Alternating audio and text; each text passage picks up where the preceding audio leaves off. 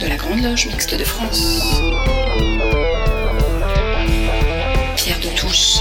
Bonjour à tous, bienvenue dans la 129e édition de Pierre de Touche, l'émission de la Grande Loge Mixte de France. Alors nous avons choisi d'intituler ce premier rendez-vous de l'année 2024 Le feu sous la glace. Pour commencer cette émission, Christiane Vienne, grand maître de la GLMF, souhaitait vous délivrer un message à l'occasion de la nouvelle année? Écoutons Christiane Vienne.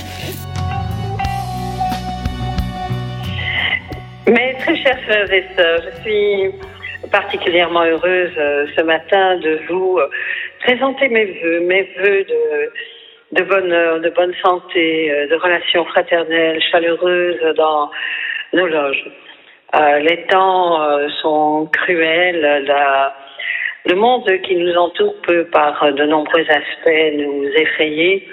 Et en même temps, nous avons besoin plus que jamais de ressentir euh, dans nos cœurs, dans nos esprits, la chaleur de la fraternité, de l'humanité, nous rappeler ce que ce qui est essentiel dans la vie, c'est-à-dire les relations avec l'autre, avec celui qui nous est proche, comme nos familles, aussi avec nos frères et sœurs, avec l'humanité tout entière.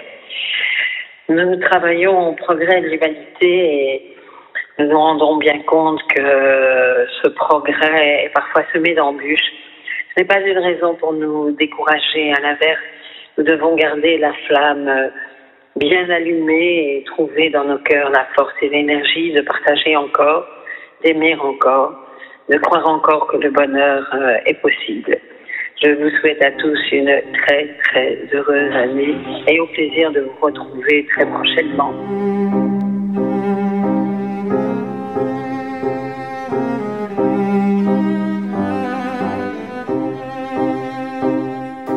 Chronique littérature et rock'n'roll, Isabelle Chibat s'intéresse à la marquise de Merteuil, personnage sulfureux et féministe du XVIIIe siècle.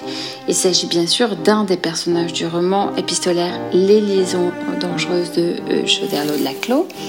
Pour illustrer cette chronique, vous aurez reconnu le trio de piano en mi bémol majeur de Schubert que vous devez avoir en tête si vous avez vu Barry Lyndon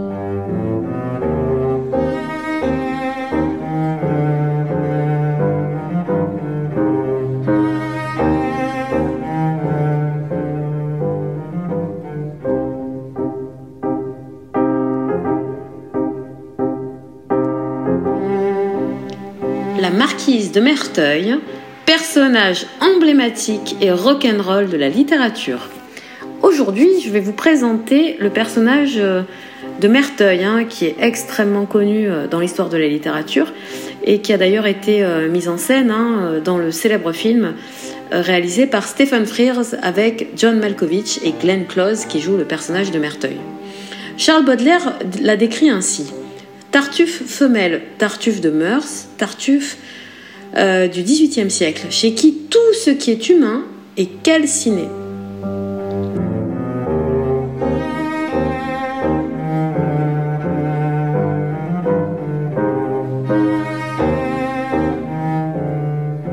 Quels sont les éléments qui la font être qualifiée de la sorte? Alors déjà, la marquise de Merteuil est emblématique euh, de l'œuvre de Laclos. Hein. Alors, elle a plusieurs euh, visages. Hein. C'est d'abord un imposteur. Aux yeux des autres, Merteuil est une femme bien considérée. Madame de Volanges euh, salue sa vertu et euh, Tourvel la qualifie, euh, je cite, de femme estimable. Elle se joue des autres parce qu'elle est excelle en la matière et elle est passée maître dans l'art de la mise en scène. Donc elle est aussi hypocrite. Elle porte un masque. Et d'ailleurs, si vous regardez le film de, Stephen Frears, le premier plan et le dernier plan représentent Glenn Close qui est en train de se grimer dans, un, dans le premier plan et qui se démaquille au dernier plan parce qu'à la fin du film, elle est vérolée, elle a la vérole. Contrairement à Valmont, la marquise est dans le déguisement le plus complet à l'égard d'une société qui ne la considère pas comme dangereuse. La révélation de son être profond n'en prendra que plus d'éclat. C'est aussi un être doté de mépris. Euh, ce sont d'abord les autres femmes qu'elle se permet de juger euh, sévèrement. Cécile Volange, par exemple, hein, euh, qui est un personnage très pur, euh, est gauche, selon elle, et même si elle a été tentée euh, d'en faire l'éducation, elle la range finalement dans la catégorie des machines à plaisir. Tourvel n'a nulle expression, et bien qu'elle reconnaisse une certaine force, elle ne souffre pas la comparaison. C'est que Merteuil se pense unique en tant que femme. Je cite Ne me confondez plus avec les autres femmes. Elle est féministe avant l'heure. Hein. Euh, elle prend le pouvoir là où on ne lui en donne pas. Dans une société du XVIIIe siècle, où euh, elle le dit hein, euh, de son propre chef, hein, mon statut me condamnait au silence et à l'inaction. D'ailleurs, elle opère une classification des femmes dans la fameuse lettre 81, et rares sont celles qui trouvent grâce à ses yeux, puisque la marquise stigmatise toujours leur impuissance, contrairement à elle qui est omnipotente. À l'égard des hommes, elle n'est guère plus tendre. Hein. Elle dresse un tableau peu flatteur de Jarcourt, qui n'est qu'un sot. Euh, le seul avantage de son mari a été son côté pratique, qui lui a permis de se livrer à ses expériences. Chez Danceny, elle souligne la jeunesse et dit que, elle dit à Cécile Volange que, je cite, c'est un de ces hommes qu'on a quand on veut et tant qu'on veut. Il n'y a donc guère que Valmont qu'elle estime, du moins tant qu'il reste son complice mais elle a une volonté de pouvoir et de domination. Son mépris général à l'égard de l'humanité laisse entendre qu'elle veut diriger les autres en toutes circonstances. Elle est en effet à l'origine de toutes les manipulations et aime particulièrement dominer les hommes qui sont des cibles plus flatteuses. Ne se qualifie-t-elle pas de nouvelle Dalila dans la lettre 81 et n'affirme-t-elle pas qu'elle a, je cite, pu avoir quelquefois la prétention de remplacer tout un sérail? Lettre 127. Elle cherche même à dicter sa conduite à Valmont et lui reproche son ton marital dans la lettre 152, revendiquant son absolue liberté.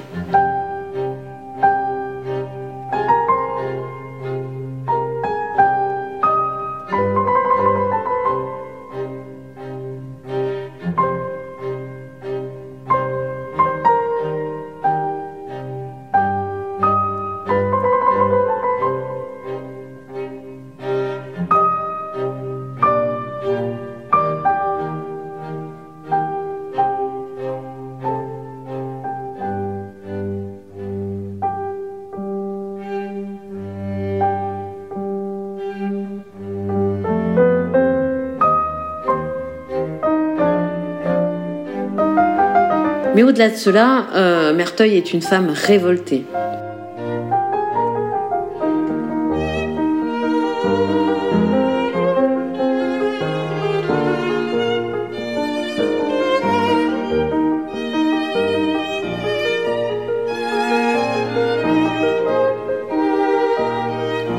Elle est en lutte contre une société dont elle dénigre les valeurs. Elle représente en cela l'esprit des Lumières, la libération de la femme. Elle défend la raison. Euh, c'est sa capacité à, appréhender les comportements des autres et les incidences de ses actions qui l'ont construite. Euh, et puis en même temps, elle multiplie les conquêtes et fait du vice un principe d'éducation, expliquant à Cécile que son mariage avec Gercourt ne l'empêchera en rien de prendre des amants, bien au contraire. Elle n'a aucun respect pour la religion, elle remet en cause le silence du confesseur de Cécile Volange et se prend, je cite, pour une divinité avec un grand D. Elle ne reconnaît pas non plus la valeur du mariage. Outre l'exemple précédemment cité avec Gercourt, on peut noter comme exemple qu'elle affiche un certain dédain à l'égard du couple de Tourvel dont le mari n'est pas un obstacle. La marquise de Merteuil possède donc bien les caractéristiques d'un libertin, d'une libertine, dont le principe de vie et la liberté absolue. Merteuil, figure emblématique de la littérature, que je vous invite à lire, à relire et à redécouvrir sous tous ses aspects les plus méchants, parce qu'elle est méchante, les plus maléfiques.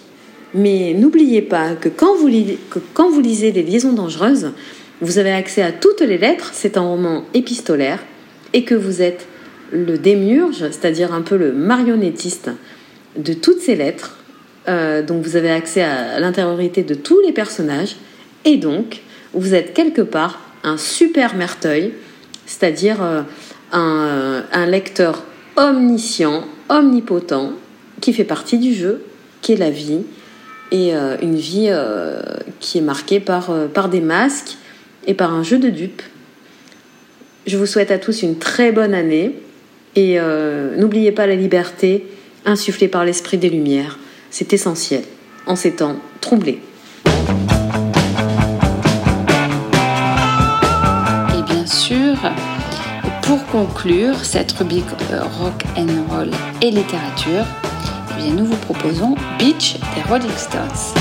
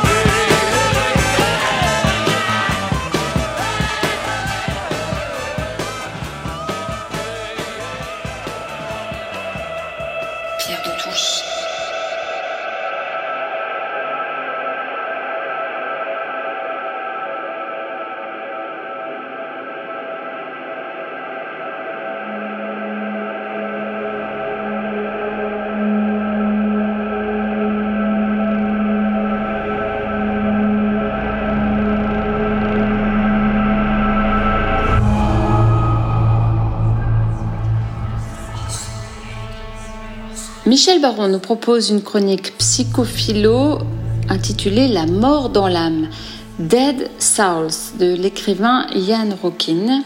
C'est un polar que notre chroniqueur considère presque comme une intrigue maçonnique. Michel Baron.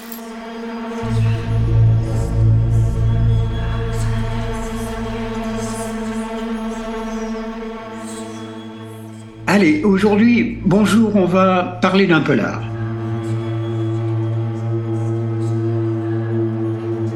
Euh, Georges de Porto Riche écrit il, y a même des crimes qui deviennent respectables à force de durer.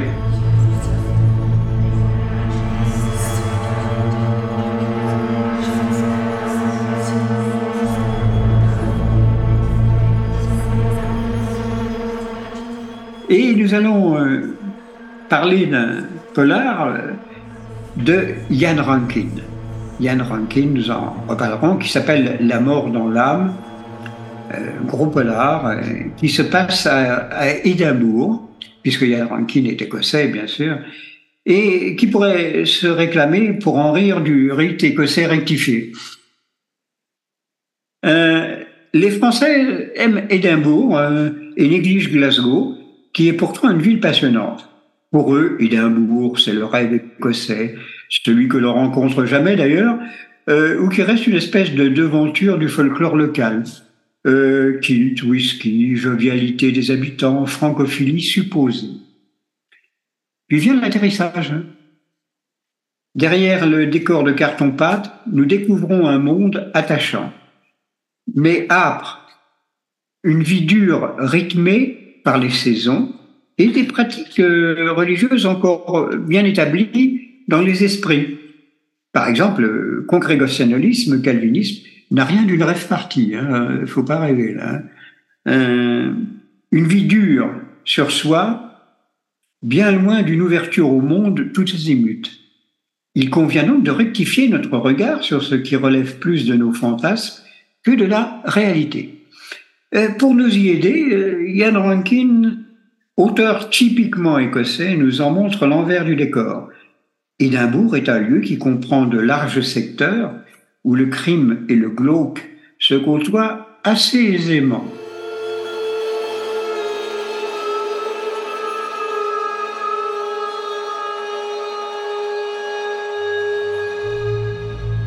Face à ce déferlement de violence, la police tente de faire face. L'une des figures inventées par l'auteur est celle de l'inspecteur Rébus.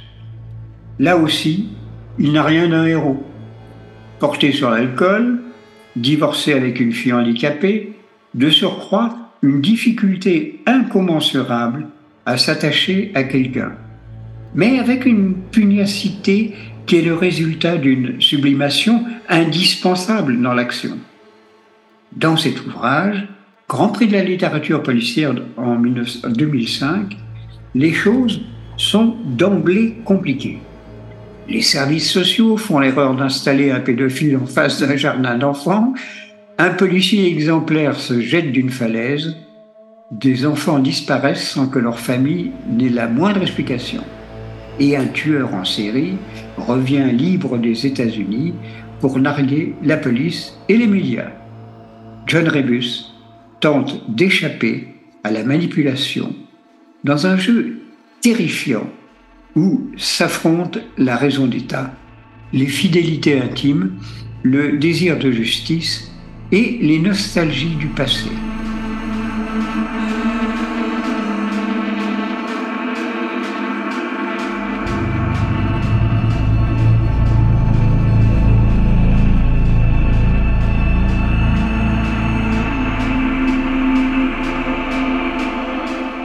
L'Écosse est le pays des fantômes, surtout ceux qui sont aménagés à l'intérieur de soi et qui se cramponnent. Le héros, entre guillemets, finalement bien fragile, en plus de la traque d'un tueur représentant le mal, va devoir affronter ses propres contradictions, qui sont aussi redoutables que l'objet de sa recherche. Mais cependant, un petit clin d'œil pour nous, Rébus, face à un interlocuteur qui lui serre fortement la main, dira que c'est chez les francs-maçons qu'il rencontre ce genre de poignée de main. Le vent venant des Highlands euh, souffle sur euh, Édimbourg, emportant tout et tous sur son passage. Bon thriller et bon dimanche.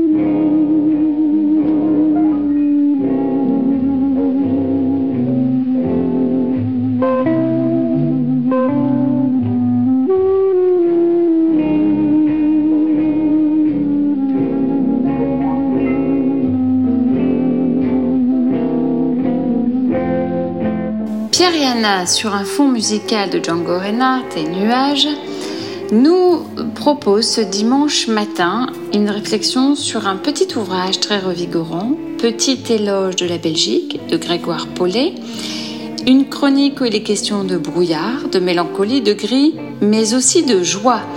Écoutons Pierre Yana pour la rubrique Le monde qui vient.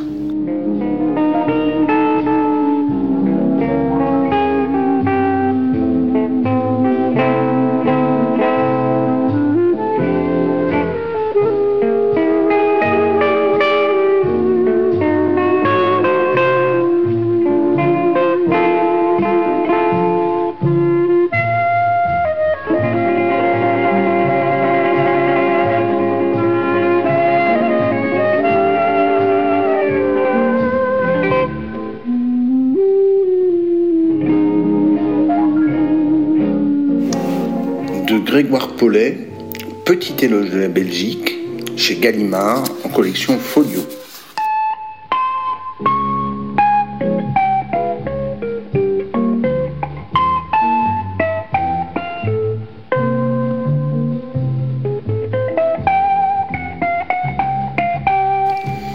Il y a plusieurs siècles, sinon plusieurs millénaires, la coutume en France était de raconter, comme on dit, une histoire belge faire rire son auditoire. Par exemple, au hasard, le roi Baudouin arrive à la frontière de la France, le douanier français l'interroge. Non, Baudouin, répond-il, métier, roi des Belges, diplôme, plôme.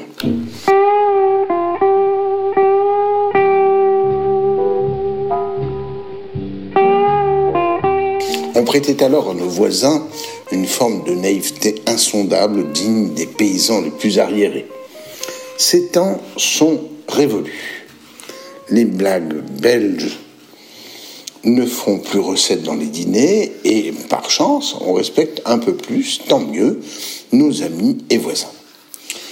On trouvera donc dans le petit ouvrage de Grégoire Paulet, Petit éloge de la Belgique, le point de vue affectueux, parfois admiratif, d'un Belge pour son pays, à travers des tableaux, des anecdotes, une manière de faire savoir ce qu'est sa Belgique d'une plume légère et vive. C'est que sa Belgique est d'abord une série de tableaux sombres ou lumineux, en dehors des clichés médiocres que nous, Français, avons parfois colportés avec complaisance ou même condescendance, comme ça peut rarement nous arriver. Premier cliché, Charles Quint était belge, puisque né à Gand. Eh bien non. La Belgique n'existait pas alors, donc inutile d'annexer le grand empereur. Donc tout serait né après 1830, direz-vous. C'est plus complexe si la Belgique a jamais existé. Premier belge revendiqué par Paulet, Django Reinhardt. Le magnifique musicien manouche, belge comme ses nuages, itinérant, vagabond. La Belgique, nous dit Paulet, c'est la mer, le gris. La Belgique est verte et grise, le gris précieux de la mer du Nord, de cette lumière d'acier du tram qui va de Knokke-le-Zout en passant par Ostende, Le Coq, Coxide, Saint-Idelsbald, puis arrive à la frontière française, à La Panne.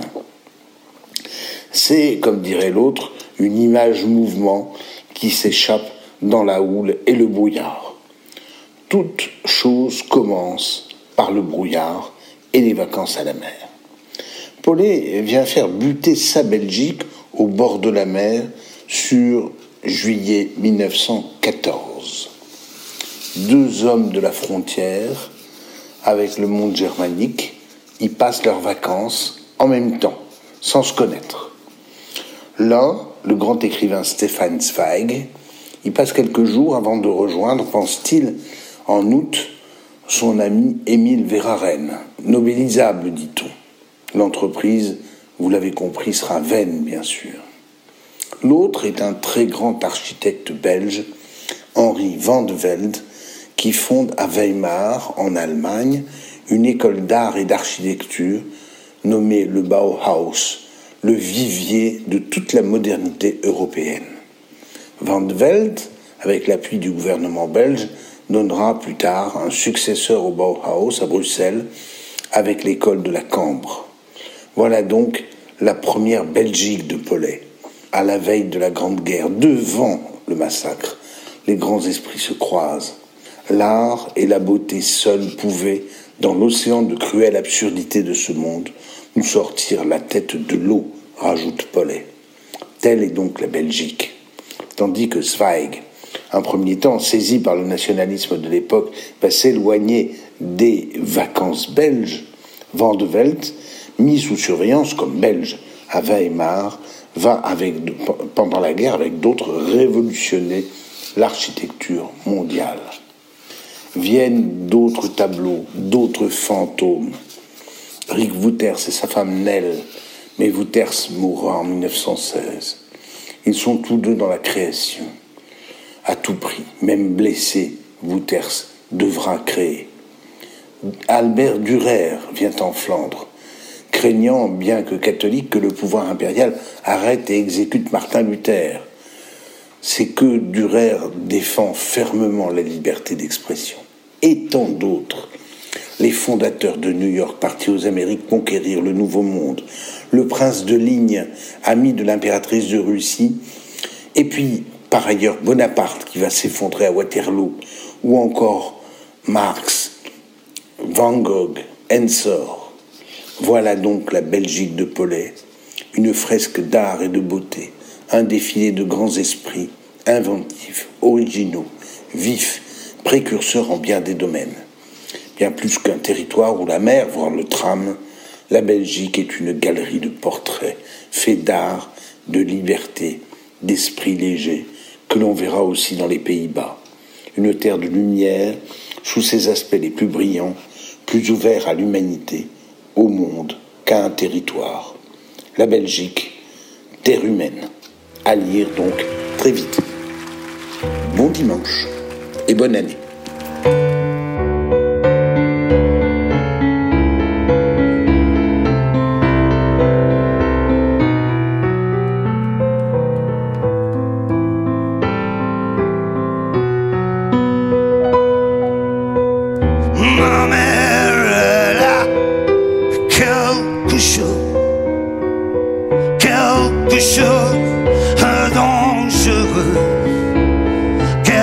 Quelque chose d'une allumeuse, quelque chose d'une merde. Elle a des yeux qui tuent, mais j'aime ses mains sur mon corps. J'aime l'odeur au-dessous de ses bras. Oui, je suis Dans les yeux de ma mère, il y a toujours la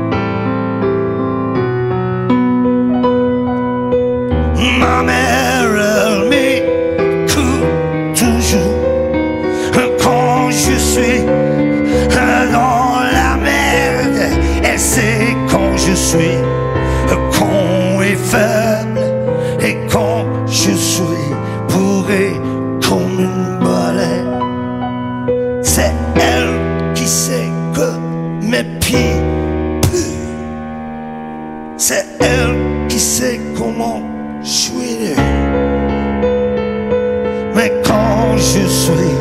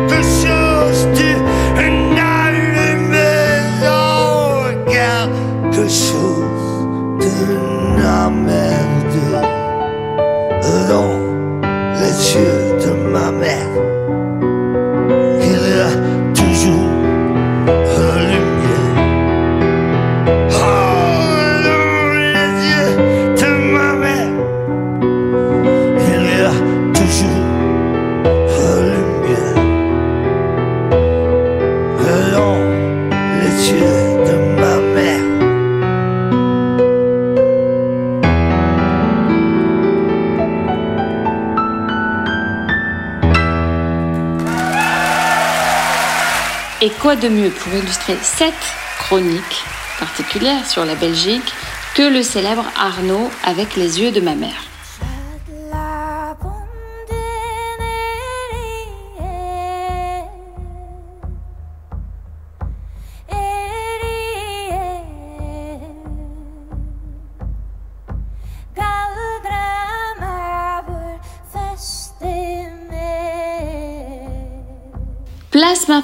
à la chronique internationale. Nous avions dit le feu sous la glace. Eh bien, William Bress nous propose un petit tour en Islande.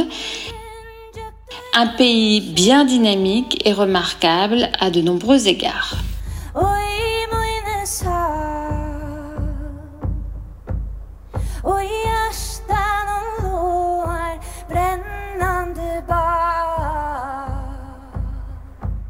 L'histoire de l'Islande est marquée par plusieurs événements importants qui ont façonné son identité et son développement.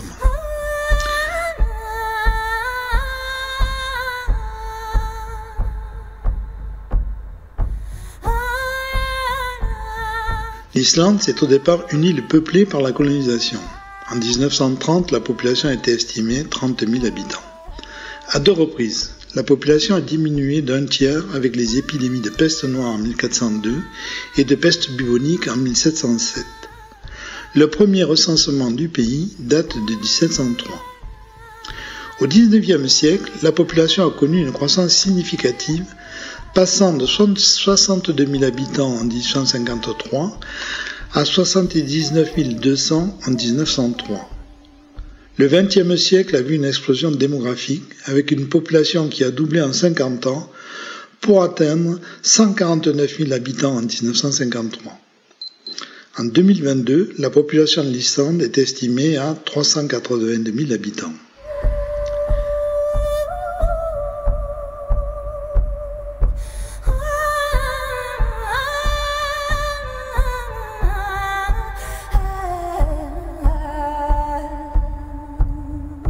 Au début du XIXe siècle, l'Islande est encore sous la domination du Danemark, qui lui impose des restrictions commerciales et politiques. Un mouvement nationaliste se développe, mené par des personnalités comme John Sierugensson, qui réclament plus d'autonomie et de respect pour la culture islandaise. En 1845, le Parlement islandais, Althing, est rétabli après avoir été dissous pendant près de 50 ans. En 1874, l'Islande obtient une constitution limitée qui lui accorde le pouvoir législatif. En 1904, elle obtient le pouvoir exécutif avec un ministre responsable devant le Parlement. En 1918, elle devient un royaume indépendant en union personnelle avec le Danemark, avec le même roi pour les deux pays. Le 17 juin 1944, l'Islande devient officiellement une république indépendante et démocratique. Après la crise des subprimes de 2008, qui voit sa dette publique augmenter par 4 en 3 ans, l'Islande a tenté une réforme constitutionnelle majeure. Cette initiative visait à créer une nouvelle constitution citoyenne en réponse à la crise économique, politique et morale qui a frappé le pays. Ce processus de réforme a impliqué la participation directe des citoyens avec un forum national où 1000 personnes tirées au sort ont été invitées à participer à la réflexion pour identifier les valeurs sur lesquelles la société islandaise post-crise économique devait être reconstruite et débattre des réformes institutionnelles souhaitables. L'utilisation des réseaux a été indispensable pour communiquer avec la population. Au total, 3600 commentaires et 370 propositions d'amendements ont été recensées. Cette méthode, appelée crowdsourcing, vise à faire appel à la créativité et à l'intelligence du plus grand nombre pour mener à bien un projet. Si on appliquait cette technique à une révision constitutionnelle en France, cela reviendrait à faire travailler simultanément 170 000 de nos concitoyens. Les moyens modernes le permettent aujourd'hui. Cependant, malgré l'adoption de cette nouvelle constitution par référendum, elle est restée très proche de la constitution de 1820, elle-même inspirée par la constitution octroyée en 1874 aux Islandais par Christian IX, roi du Danemark. La constitution de 1944 a été amendée à plusieurs reprises, mais sans que l'équilibre des pouvoirs sur lequel il était régulièrement question de revenir en soit modifié. En fin de compte, bien que l'Islande ait entrepris une démarche novatrice en matière de réforme constitutionnelle, l'impact concret de cette initiative sur l'équilibre des pouvoirs et les institutions du pays est resté très limité. Ce que l'on retiendra très certainement, c'est l'aptitude de ce peuple à travailler en commun sur un projet de société.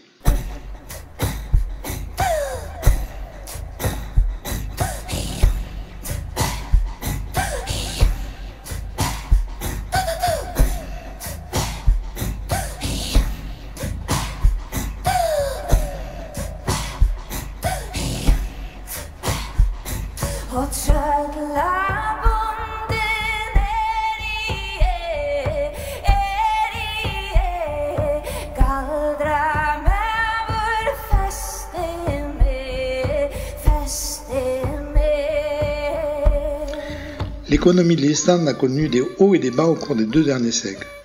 Malgré les défis, l'Islande a réussi à se développer rapidement, surtout grâce à la pêche.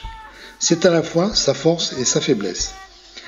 En 2008, l'Islande comptait parmi les pays les plus avancés au monde, mais la crise financière de 2008 a considérablement affecté son économie. L'Islande est également un leader mondial de l'énergie verte et renouvelable. Le pays est le premier au monde en termes d'énergie propre produite par habitant. L'Islande a obtenu son indépendance vers la fin de la Seconde Guerre mondiale, marquant le début d'une nouvelle ère et d'un rattrapage économique pour ce petit pays isolé du reste du monde. L'Islande a réussi à développer sa culture spécifique malgré les défis et les catastrophes naturelles. Bien que de petite taille en population, ce pays a réussi à exercer un certain niveau de soft power sur la scène internationale. L'Islande est reconnue pour sa gestion exemplaire de l'énergie verte et renouvelable, ce qui lui confère une influence significative dans les discussions sur le changement climatique et la durabilité. De plus, l'Islande est souvent citée comme un modèle de société égalitaire avec un fort degré d'égalité sociale et de genre. En résumé, l'Islande a connu une évolution remarquable au cours des deux derniers siècles, passant d'une petite nation isolée à un acteur influent sur la scène internationale. Sa gestion de l'énergie verte et renouvelable, ainsi que son engagement envers l'égalité sociale et de genre, font de l'Islande un pays, un exemple de soft power. Aujourd'hui, l'économie de l'Islande se caractérise par un très haut niveau de vie et une faible inégalité dans la société, une énergie renouvelable abondante, hydroélectricité, 85% de tous les ménages sont chauffés à l'énergie géothermique. 100% de la consommation d'électricité est produite par l'énergie renouvelable. Un marché du travail flexible avec une grande ouverture aux travailleurs immigrés. Une forte intégration à l'Union européenne grâce à l'accord de l'espace économique européen et l'accord de Schengen. Elle est marquée également par des risques volcaniques et sismiques importants. C'est ce qui s'est produit dans la péninsule de Reykjavik le 9 novembre 2023. L'état d'urgence a été déclaré. Pendant les six dernières heures, il y a eu 19 séismes au sud-ouest de la capitale Reykjavik. Ce que l'on appelle une petite économie très ouverte et sans corollaire, une politique monétaire contrainte. une forte concentration de la production et des exportations sur deux secteurs, l'aluminium et les produits marins. Ils ont représenté 76% de toutes les exportations de biens en 2021. Une activité volatile due à la dépendance aux flux touristiques, ceci représentait 23% de la richesse nationale en 2019 avant la pandémie de Covid. Une croissance des salaires supérieure à la croissance de la productivité.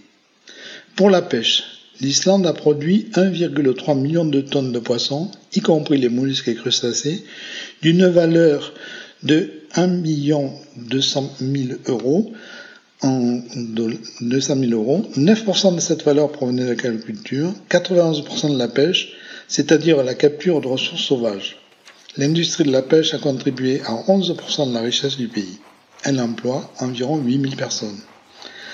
En ce qui concerne la dépendance aux énergies fossiles, l'Islande est un exemple de pays qui a réussi à se libérer de cette dépendance. Aujourd'hui, presque 100% de l'électricité consommée en Islande provient de l'énergie renouvelable. De plus, 9 maisons sur 10 sont chauffées directement à l'énergie géothermique. La seule exception est la dépendance au pays aux combustibles fossiles pour le transport.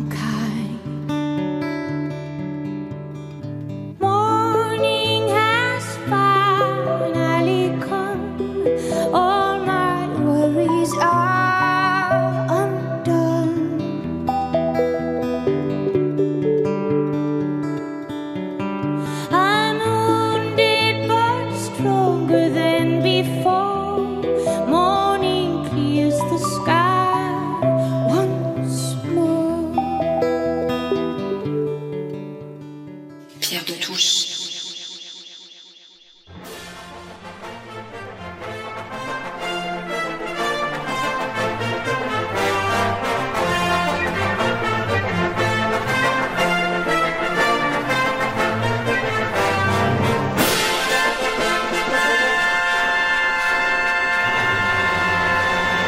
Rudyard Kipling, un frère déchiré entre l'idéal et le réel, c'est la chronique que nous propose aujourd'hui Mefanoé Thomas.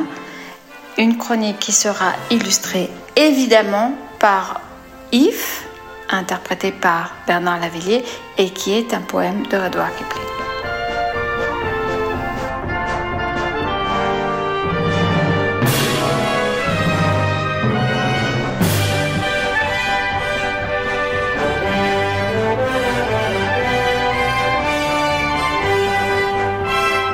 Bonjour, je vais parler de Rudyard Kipling, un frère déchiré entre l'idéal et le réel. Pourquoi parler de Kipling? Pour plusieurs raisons. Il était peut-être le premier et le seul Anglais de parler ouvertement et avec fierté de la franc-maçonnerie, chose rare, car en général, on n'en parle pas ouvertement. Kipling, par ses écrits, a aidé à faire connaître la franc-maçonnerie à un public britannique. Il était aussi le premier auteur à recevoir le prix Nobel de la littérature. Et par ses écrits, il nous donne un aperçu extraordinaire de la mentalité et de l'actualité du colonialisme au temps de la reine Victoria. Mais d'abord, il faut le situer dans son siècle et sa société. Cette chronique est un peu longue, donc il sera dans deux parties. D'abord, la première partie de sa vie. Kipling est né en Inde en 1865. Son père était le principal d'une école de l'art et de l'industrie à Bombay.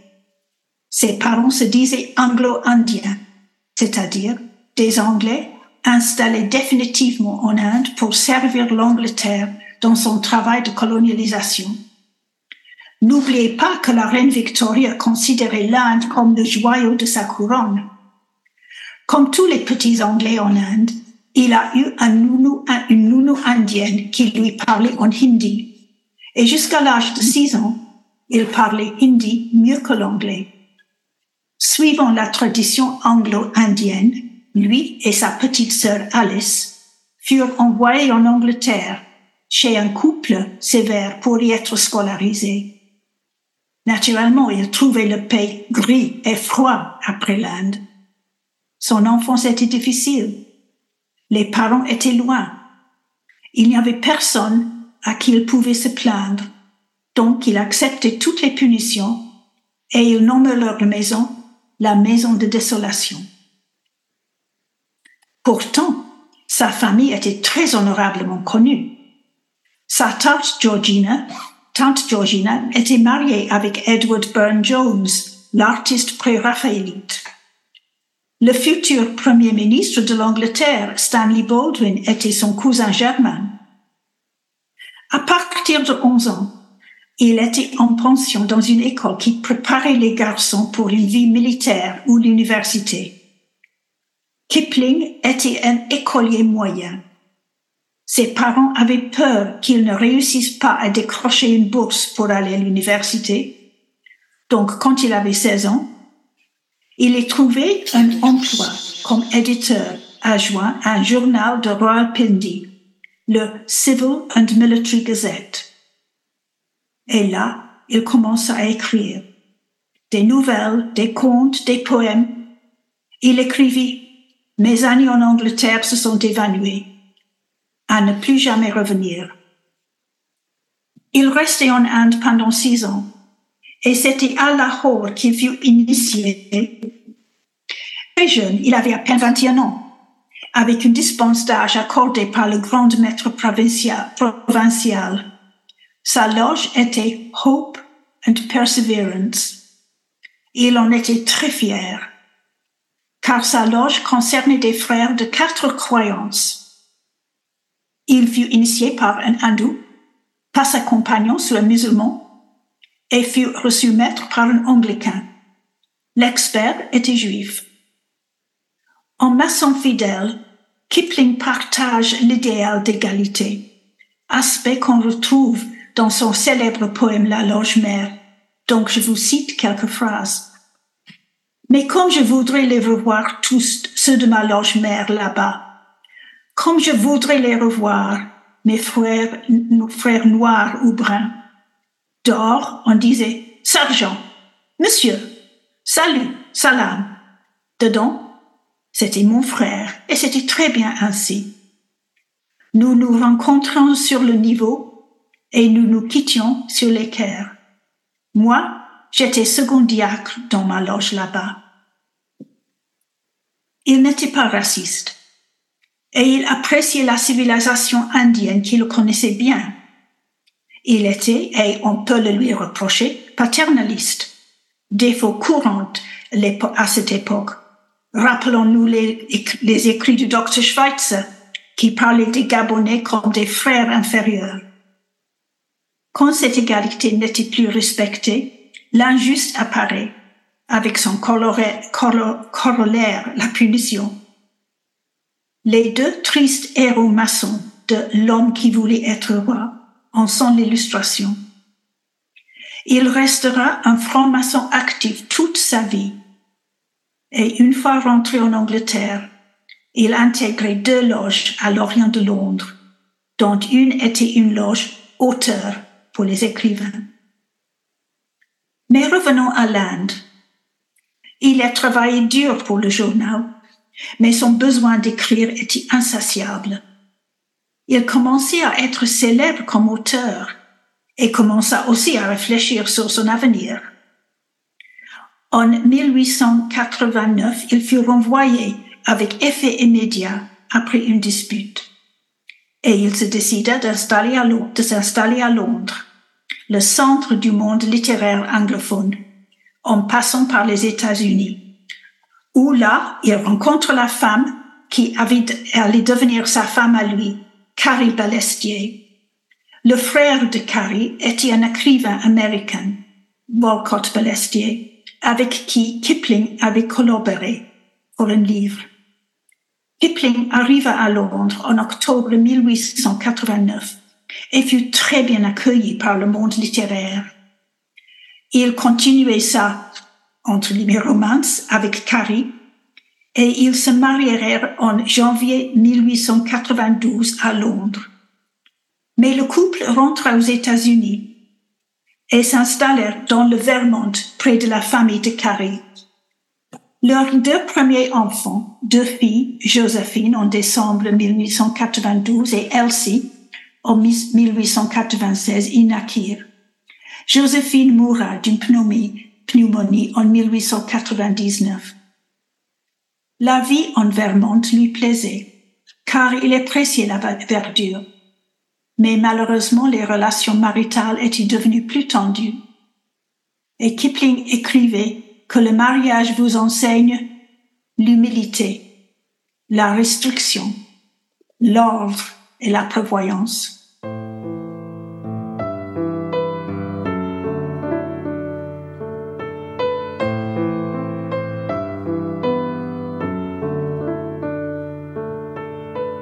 Si tu peux voir détruit l'ouvrage de ta vie, et sans dire un seul mot te mettre à rebâtir, ou perdre en un seul coup le gain sans partir, sans un geste et sans un soupir. Si tu peux être amant sans être fou d'amour, être fort sans cesser d'être tendre, et te sentant haï sans haïr à ton tour, pourtant lutter et te défendre. Si tu peux supporter d'entendre tes paroles travesties par des gueux pour exciter des sots, et d'entendre mentir sur toi leur bouche folle, sans mentir toi-même mot. Si tu peux rester digne en étant populaire, si tu peux rester peuple en conseillant les rois, et si tu peux aimer tous tes amis en frères, sans qu'aucun d'eux soit tout pour toi. Si tu sais méditer, observer et connaître, sans jamais devenir sceptique ou destructeur. Rêver mais sans laisser ton rêve être ton maître. Penser sans être qu'un penseur.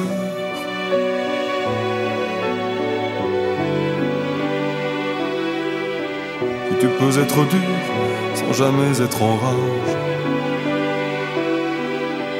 Si tu peux être brave et jamais imprudent. Si tu sais être bon, si tu sais être sage, sans être moral ni pédant.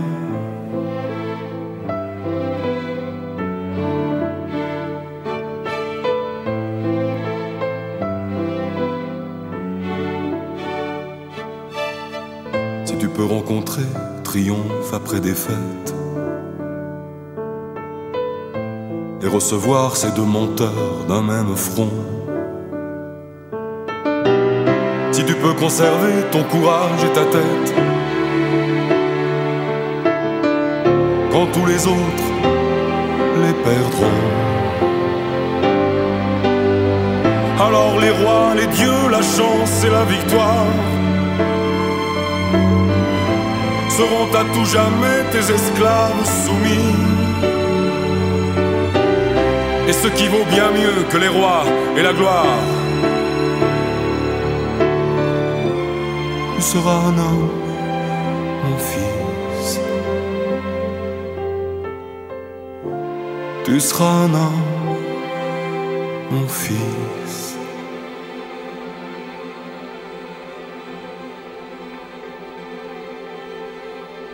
Pierre de Touche. Alors cette émission eh bien, se termine déjà. Toute l'équipe de Pierre de Touche se joint à moi pour vous présenter ses meilleurs voeux pour l'année 2024. J'en profite pour remercier les chroniqueurs qui, depuis près de trois ans maintenant, nous livrent chaque mois leurs réflexions. Des pensées particulières pour Gilles Solière de Radio Delta qui réalise et produit cette émission. Une émission que nous dédions évidemment aux victimes des attentats terroristes de ce 7 janvier 2015 et en particulier à Charlie Hebdo. Nous ne les oublions pas. Nous nous quittons avec la chanteuse Björk en écho à la chronique internationale, ou plutôt en réponse à la chronique internationale. It is so quiet est un titre de la chanteuse islandaise, malheureusement pas vraiment dans l'air du temps. Bon dimanche à vous.